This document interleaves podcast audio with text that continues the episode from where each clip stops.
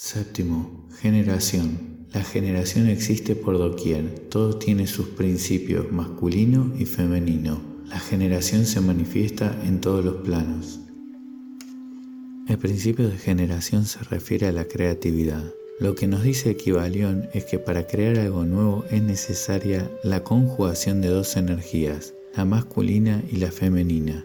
Si esta conjugación no se da, entonces no se da la manifestación. Este principio está muy relacionado con la polaridad porque habla de dos energías opuestas, pero se diferencia de aquel porque se refiere exclusivamente al proceso de creación. Este principio no tiene que ver con el sexo, el sexo es una de sus manifestaciones. Más allá de nuestro sexo, todos somos portadores de energías masculinas y femeninas y tenemos que lograr la perfecta conjugación de ambas para obtener el éxito en la vida. El hombre que es muy machista, es decir, que se ha polarizado en extremo en la energía masculina, tarde o temprano sufrirá la falta de su lado receptivo, intuitivo e imaginativo. Por otra parte, la mujer muy dependiente o sumisa, polarizada en la energía femenina, también sufrirá por falta de iniciativa y confianza en sí misma. Sin importar nuestro sexo, cada uno tiene que desarrollar tanto su parte masculina como su parte femenina para sentirse equilibrado. Debemos recordar que para que exista la electricidad tiene que haber dos polos, el positivo y el negativo. Solamente la combinación de ambos produce la electricidad. El símbolo del yin yang representa la perfecta armonía entre las energías masculinas y femeninas. La parte negra simboliza el yin o femenino y la parte blanca la energía yang o masculina. De acuerdo con este símbolo, exactamente donde termina la energía femenina comienza la masculina y viceversa. Además, observamos que dentro de la parte negra existe un círculo blanco. Esto significa que en el corazón de la energía femenina existe la masculina y también ocurre lo mismo con la parte blanca. Cada una de ellas necesita de la otra para complementarse y lograr el equilibrio perfecto. La energía yin o femenina es la receptiva, creativa, imaginativa y pasiva. La energía yang o masculina es la dinámica, activa, agresiva y es la que regula la capacidad de dar. Es conveniente tener el símbolo yin yang a la vista de una medalla o un cuadro para que nos recuerde la forma permanente del equilibrio que debemos encontrar. La energía tiende a complementarse y por eso atraemos a nuestra vida a las personas con la polaridad que nos falta cuando una persona es muy tranquila, pasiva o tímida, es muy probable que atraiga a su vida amigos agresivos, dinámicos y extrovertidos. Por el contrario, la persona más peleadora siempre busca rodearse de gente más pacífica y sumisa. Cada uno de nosotros atrae la energía que le está faltando. Pero sabemos que los polos opuestos son iguales en naturaleza,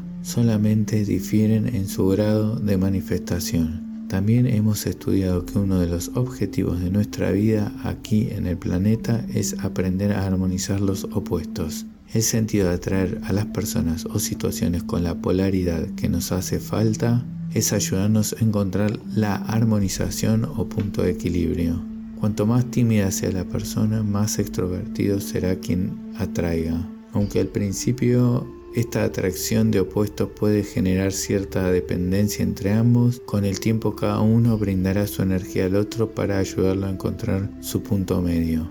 Quien era más tímido dejará de serlo y quien era más extrovertido aprenderá a medir sus actos. La idea no es que cada uno se convierta en el bastón de apoyo para el otro, sino todo lo contrario. Cuando finalmente una persona encuentra su punto de equilibrio, a la vez comienza a sentir la unidad con el universo y la verdadera paz interior. En el proceso de la creación debemos aprender a conjugar estas energías para obtener el resultado que buscamos. A lo largo de este libro hemos seleccionado ciertos objetivos que queremos materializar, es decir, cada objetivo representa un deseo de crear algo nuevo en nuestra vida. De acuerdo con los principios estudiados anteriormente, hemos hecho afirmaciones, decretos, visualizaciones, tratamientos espirituales. Hemos puesto fecha y trabajado con imágenes. Ahora llegamos al último paso, el cual tenemos que encontrar el equilibrio energético necesario para producir la manifestación. Una persona que tenga mucha facilidad para imaginar y visualizar sus metas, energía femenina, nunca tendrá resultados si no toma acción en el mundo concreto, energía masculina. Esto también es en el caso contrario. Hay muchas personas que son muy trabajadoras y concretas en su manera de actuar, energía masculina, pero carecen de la porción de fantasía que los puede llevar a renovarse e intentar algo nuevo, energía femenina. Cuando se note que alguno de nuestros deseos no se manifiesta, lo primero que deberás preguntarte es qué energía te está haciendo falta utilizar. Quizás te está haciendo falta emprender acción dirigida, energía masculina, o quizás no estás listo para aceptar lo bueno que se te presente, energía femenina. Ejercicio equilibrio, responsabilidad, creatividad. Buscar una posición cómoda, permanecer sentado o acostado. Respirar profundo tres veces y relajar todos los músculos. Visualizar en la mente el símbolo de yin yang. Formular la siguiente pregunta al yo superior. En una escala del 1 al 100, ¿qué porcentaje está ocupando la parte responsable? Una vez visualizado el número en la mente, agradecer la respuesta recibida, respirar profundo y finalmente abrir los ojos. Recordar el número obtenido, por diferencia saldrá el porcentaje de la parte creativa. El equilibrio de estas dos partes es más vital que el logro de cualquier empresa.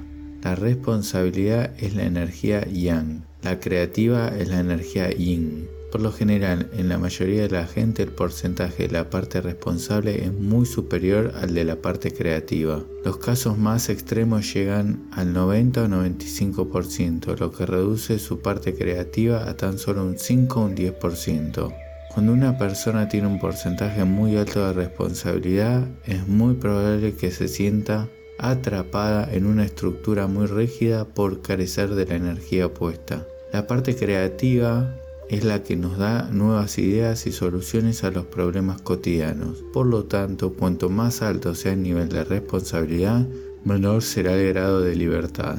En los adolescentes el grado de creatividad es generalmente mayor que el de responsabilidad, pero cuando el joven ingresa en el mundo de los adultos, los porcentajes varían. Lo ideal es lograr un equilibrio entre estas dos energías igualmente importantes. El polo de la creatividad se aumenta gracias a las actividades recreativas y de diversión. Para eso es importante darse tiempo a fin de desarrollar algún pasatiempo, juego, deporte o alguna actividad artística. La concentración en alguna de estas actividades permite a la mente abrirse a un mundo de infinitas posibilidades. De otra manera, el mantenerse en la rutina solamente va a generar más rutina. La energía creativa está directamente relacionada con el estado de nuestro niño interior. Por tal motivo es importante tener un espacio para el juego y la diversión en nuestras vidas de adultos. Solamente así podemos acceder al reino de los cielos. En otras palabras, es necesario volverse un poco más irresponsables y aprender a jugar más con la vida. Hay que evitar cargarse de responsabilidad ajena y hacer todo lo necesario para aliviar y simplificar nuestra vida cotidiana. El sacrificio por los demás y las actitudes heroicas pueden llegar a ser muy insatisfactorias porque están dictadas por nuestro ego y no por nuestro espíritu. El ego nos hace creer que hay personas que dependen de nosotros y nos genera una sensación de culpa cuando queremos renunciar a ciertas obligaciones. Sin embargo, debemos saber que no existe ningún ser en el planeta que esté desamparado de Dios. Aunque veamos gente pobre o niños abandonados, allí también está Dios actuando. Lo hace de manera que nuestra mente quizás no puede entender, pero Él está allí. El Espíritu nos recuerda que la función que Dios nos ha encomendado es siempre nuestra felicidad.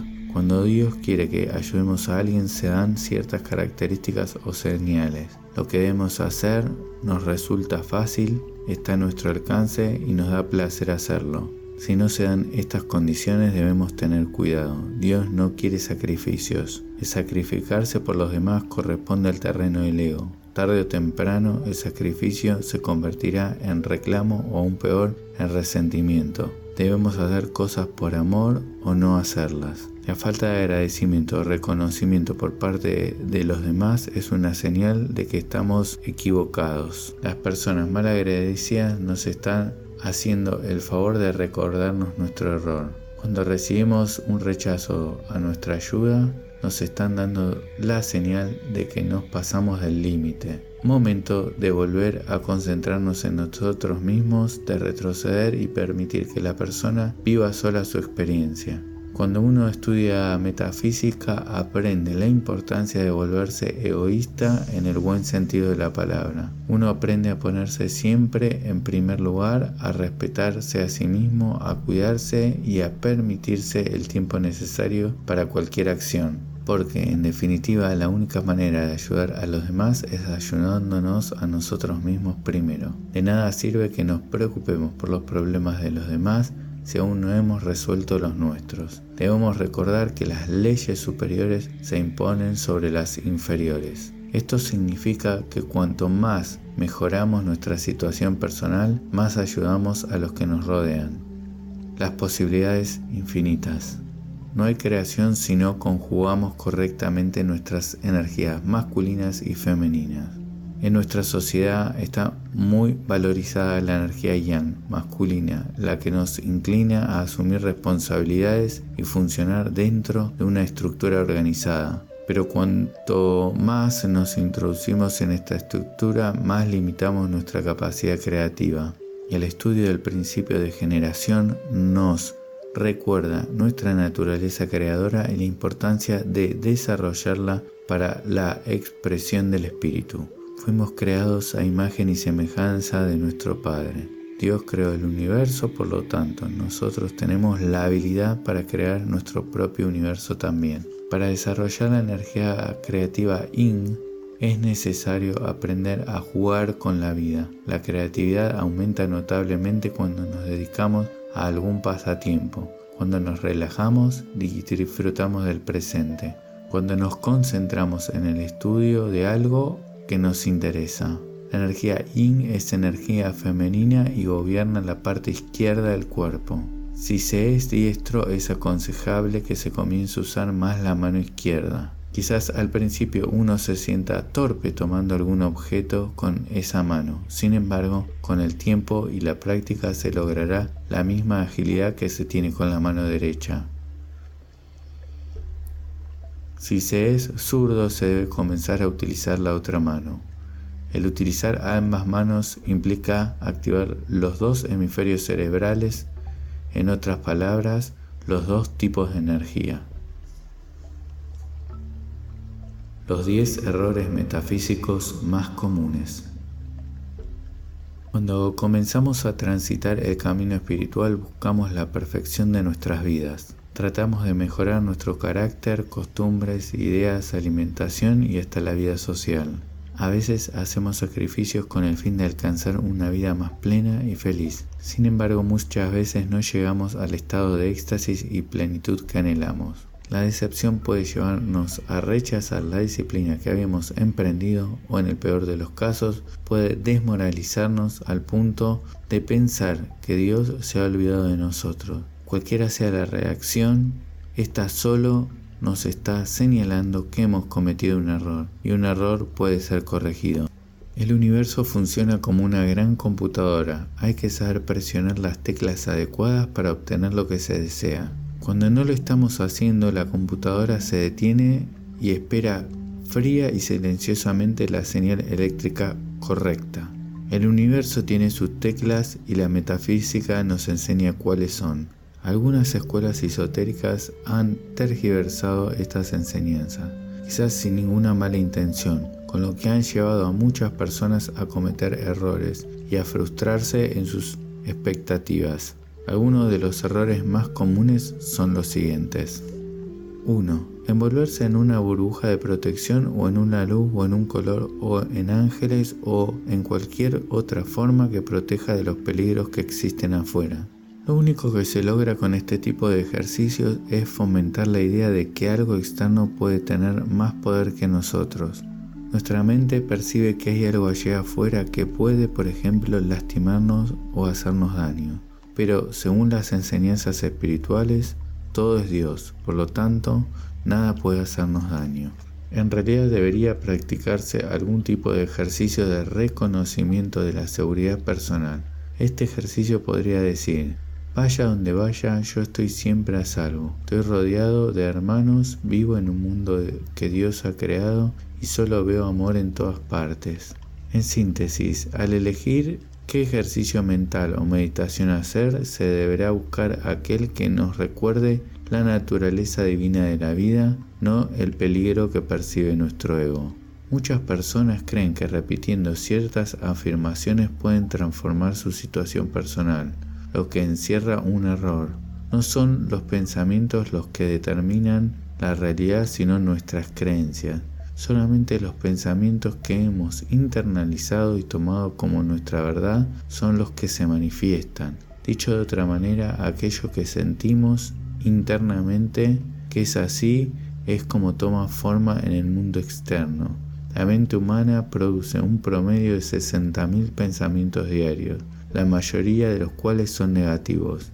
Las afirmaciones son necesarias para lograr implantar una creencia nueva en nuestra mente subconsciente. La repetición de estas afirmaciones es un procedimiento adecuado, pero hasta que no le agreguemos emoción o sensación acompañada a esta idea, no la internalizamos como una verdad. La repetición de palabras carentes de emoción no es efectiva.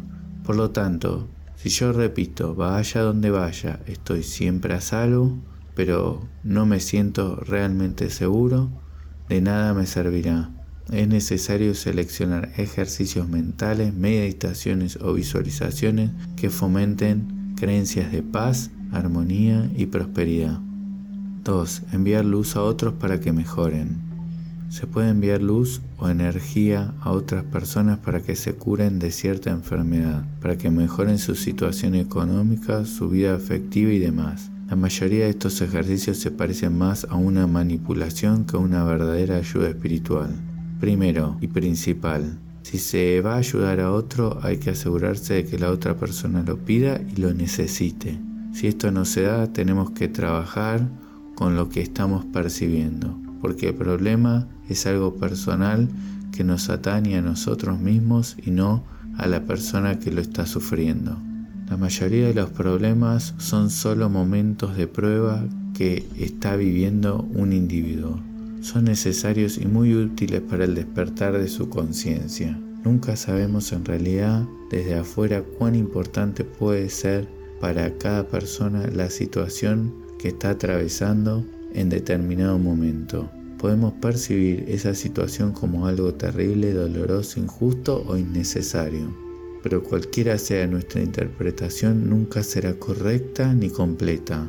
Enviar luz a una persona podría acelerar o entorpecer su ritmo personal. Nuestra intervención se convierte en innecesaria y la mayoría de las veces no es más que un deseo egoísta que la persona resuelva rápido su problema porque éste nos despierta angustia o dolor. En lugar de enviar luz a otros, cada vez que vea una situación difícil, se debe comenzar por enviarse luz a uno mismo para que nuestra guía interna nos haga ver la verdad que está operando en dicha situación. 3. Creer que vamos hacia Dios, que evolucionamos espiritualmente. No vamos hacia Dios, ya estamos en Dios. Todo lo que nos rodea forma parte del gran cuerpo universal de Dios. No evolucionamos espiritualmente. Nuestro espíritu es perfecto y completo. No puede ni tiene que evolucionar. En realidad es un problema semántico ya que la evolución espiritual no existe. Lo que queremos significar con eso es el despertar de nuestra conciencia a la perfección y cuanto más rápido lo hacemos, más plenos y más felices vivimos. Tal vez el error provenga de las enseñanzas religiosas que nos dicen que Dios está en el cielo, como si nosotros estuviéramos separados de Él. Nosotros y el cielo somos uno y debemos aprender a reconocerlo y evidenciarlo. En eso consiste nuestra evolución de conciencia o despertar espiritual. 4. Angustiarse o preocuparse cuando hay un familiar enfermo o atravesando algún tipo de crisis. En nuestra cultura está bien visto que uno se aflija o sufra a la par de los seres queridos. Sin embargo, eso solo aumenta el pesar. Si interpretamos nuestro pesar desde otro nivel, esto significa que creemos más en el poder de la enfermedad o de la crisis que en la solución. Cuando uno se aflige por la enfermedad de un ser querido, agrava esa enfermedad, le da más fuerza y poder. La solución es hacer un esfuerzo personal y reconocer que, más allá de nuestro entendimiento, hay una inteligencia superior que está actuando y que tiene el poder de restaurar completamente a nuestro ser querido y si así lo desea dicha persona. Lo mismo ocurre con cualquier tipo de problema o crisis. Si nos afligimos es porque nuestro ego ha aceptado que hay una fuerza más potente que el poder divino. 5. Creer que uno ha sido elegido por Dios. Muchas personas que estudian en escuelas esotéricas se sienten especiales y evolucionadas. Sienten que Dios los ha conducido al lugar adecuado para su crecimiento y evolución que la información que van a recibir es muy importante y no puede divulgarse a otras personas que no están tan evolucionadas, porque no tienen la capacidad para entenderla o para darle un buen uso. Esta presunción se convierte en una forma de arrogancia, nada espiritual, que nos hace pensar que somos privilegiados, especiales, elegidos y que los demás están descarrilados o perdidos en la vida. Esta forma de arrogancia también se ve en las religiones que se sienten propietarias de Dios. Si uno no sigue su culto está perdido. En el universo existe un solo Dios y es el mismo para todos. Los humanos intentan diferentes maneras de rendirle culto, crean dogmas y doctrinas, pero en esencia todos adoramos al mismo Dios. Muchas personas no asisten a escuelas esotéricas por la simple razón que no las necesitan. Tienen esa información incorporada y no les interesa repetir lo que en algún nivel de su conciencia ya está aceptado. Vemos esto en la vida cotidiana, en las personas que se manejan por sentido común y hacen las cosas bien. Tienen sentido de servicio, aman la naturaleza, expresan amor en sus actos y demás. En realidad, la mayoría de las personas que asisten a dichas instituciones son en realidad las que están descarriladas y están tratando de recuperar el conocimiento que alguna vez han tenido. Por tal motivo, en muchos de estos lugares se puede ver la competencia por el poder, la rivalidad por alcanzar un grado más alto, la crítica entre sus miembros o el deseo de obtener mayor reconocimiento de los maestros tener un grado más alto en alguna institución no significa estar más cerca del cielo. Todos somos iguales ante los ojos de Dios. Para Él nadie está más adelante ni más atrás. Nadie vale más ni menos. Cualquier interpretación y clasificación como ser especial corresponde al terreno del ego humano y no al terreno de lo divino. 6. Sacrificarse por otros. No hay nada más inútil e insatisfactorio que sacrificarse por los demás. Las tareas que se hagan por los demás deberán hacerse con amor o de lo contrario evitarse. Todo lo que se hace con amor es placentero, por lo tanto no pesa ni molesta. Por el contrario, todo lo que se hace con sacrificio genera presión interna, rencor, enojo, molestia y a veces hasta odio. El sacrificio va muy de la mano con la manipulación. Por ejemplo, una madre que ha dejado su vida de lado por los hijos tarde o temprano usará su postura como válida para exigir algo de ellos. El novio o novia que cambia su rutina y deja de hacer ciertas actividades por el otro, tratará después de exigir lo mismo. La próxima vez que vaya a sacrificarse por alguien hay que preguntarse primero si ese alguien se lo pidió. La actitud de mártir no lleva hacia Dios, como muchos creen, solo el camino del amor. Se deben hacer las cosas con amor o no hacerlas. 7. Depender de amuletos, estampas religiosas, cristales, velas, imágenes o cualquier otro tipo de elemento.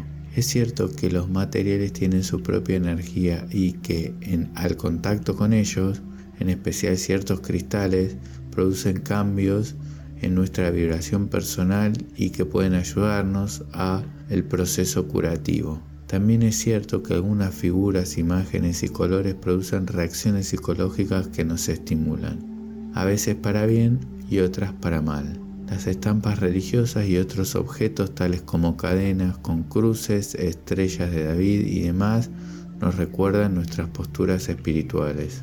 El problema es que la mayoría de estos elementos se convierten en amuletos y le damos más poder del que en realidad tienen. Lo peor sucede cuando una persona extravía su amuleto o éste se le rompe. La mayoría de las veces esto se interpreta como un presagio de que algo malo va a suceder. Esta idea es el producto de creer que la persona se encuentra sin su protección y que, en consecuencia, los demonios y las energías negativas pueden afectarla. Vivimos en un universo mental y todo lo que creemos se hace realidad.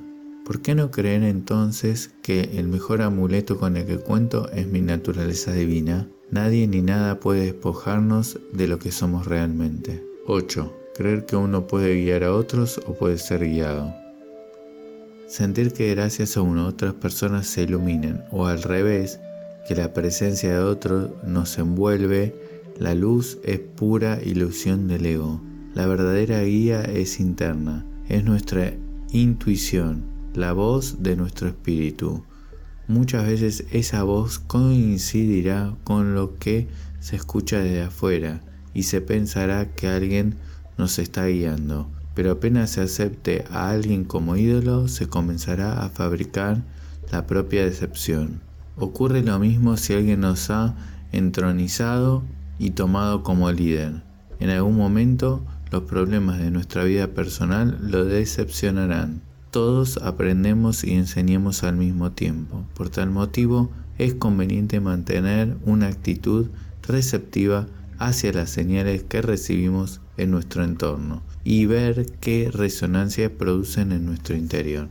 No somos el salvador ni la guía de nadie, ninguna vida depende de nuestro conocimiento ni esfuerzo. Esto es cierto también al revés, nadie nos rescatará ni salvará excepto nosotros mismos. El mejor guía con el que contamos está dentro de nosotros, por eso es conveniente practicar meditación, ejercicio de relajación para poder escuchar esa voz. Hay personas que son muy positivas y estimulantes y podrán ayudarnos en un principio, pero hay que evitar las idolatrías y también ser idolatrado.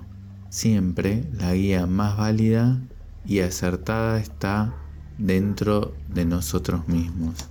9. Creer que los maestros espirituales son aquellos que nos proveen de información teórica.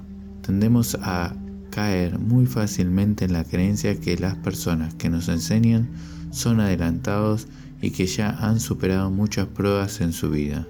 En algunos casos esto es totalmente cierto y en otros no. El hecho de que una persona transmita una determinada información no la coloca en un grado superior. Debemos recordar que cualquier forma de idealización o selectividad corresponde al terreno del ego. Los verdaderos maestros espirituales son aquellos que nos ponen a prueba y vienen disfrazados de hijos, padres, jefes, amigos, enemigos, animales, plantas y demás. Son aquellos que nos traen problemas. Ellos son los que realmente nos enseñan las lecciones que tenemos que aprender porque nos ponen a prueba. Todas las religiones del mundo enseñan que Dios es amor y que vivir con Dios significa expresar amor a los demás. Algunas personas asisten a templos, iglesias o escuelas esotéricas donde reciben esta información, pero luego van a sus casas y se pelean con sus familiares, critican a sus vecinos, odian a sus jefes, a los políticos, a los animales, a individuos de otras razas o culturas. Ellos no han aprendido la lección y la vida los llevará a enfrentarse una y otra vez con la misma situación o persona hasta que aprendan a mostrar amor. Haciendo una comparación con la enseñanza tradicional, los líderes espirituales o religiosos son los libros que nos dan información. Las personas que nos traen problemas son los maestros que nos toman examen para ver si pasamos la prueba o no. Existe una ley en el universo. Todo lo que nos molesta, complica, enreda o todo lo que odiamos se nos pega. Esto ocurre hasta que aprendemos a amar la situación.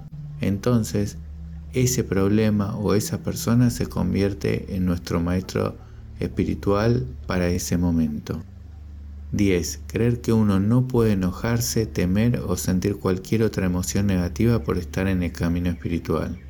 Esta creencia nos lleva a una gran represión de la ira y de los enojos, que hace su reaparición más tarde en forma de rencor, crítica o rechazo. Mientras estamos en el plano terrenal vivimos las sensaciones y las emociones de este plano. Algunas de ellas son muy placenteras y otras no. El tener un conocimiento intelectual acerca de la acción destructiva de ciertas emociones no las hace desaparecer. Uno puede saber lo malo que es el enojo y sin embargo no puede evitar enojarse. En realidad uno puede evitar enojarse o asustarse o angustiarse, pero eso exige un entrenamiento. Durante dicho entrenamiento hay momentos en que podemos dominar la rabia y la ansiedad y otros en los que nada puede calmarnos. Una vez que aparece el enojo, lo mejor es descargarlo de la manera más positiva posible.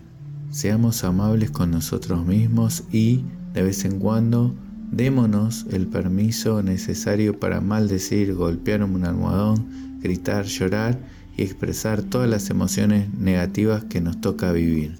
La mayoría de los errores aquí enunciados están generados por la actitud crítica de nuestro propio ego. El ego no puede desaparecer porque necesitamos de él para actuar en este plano. La solución es ponerlo alineado con nuestro espíritu.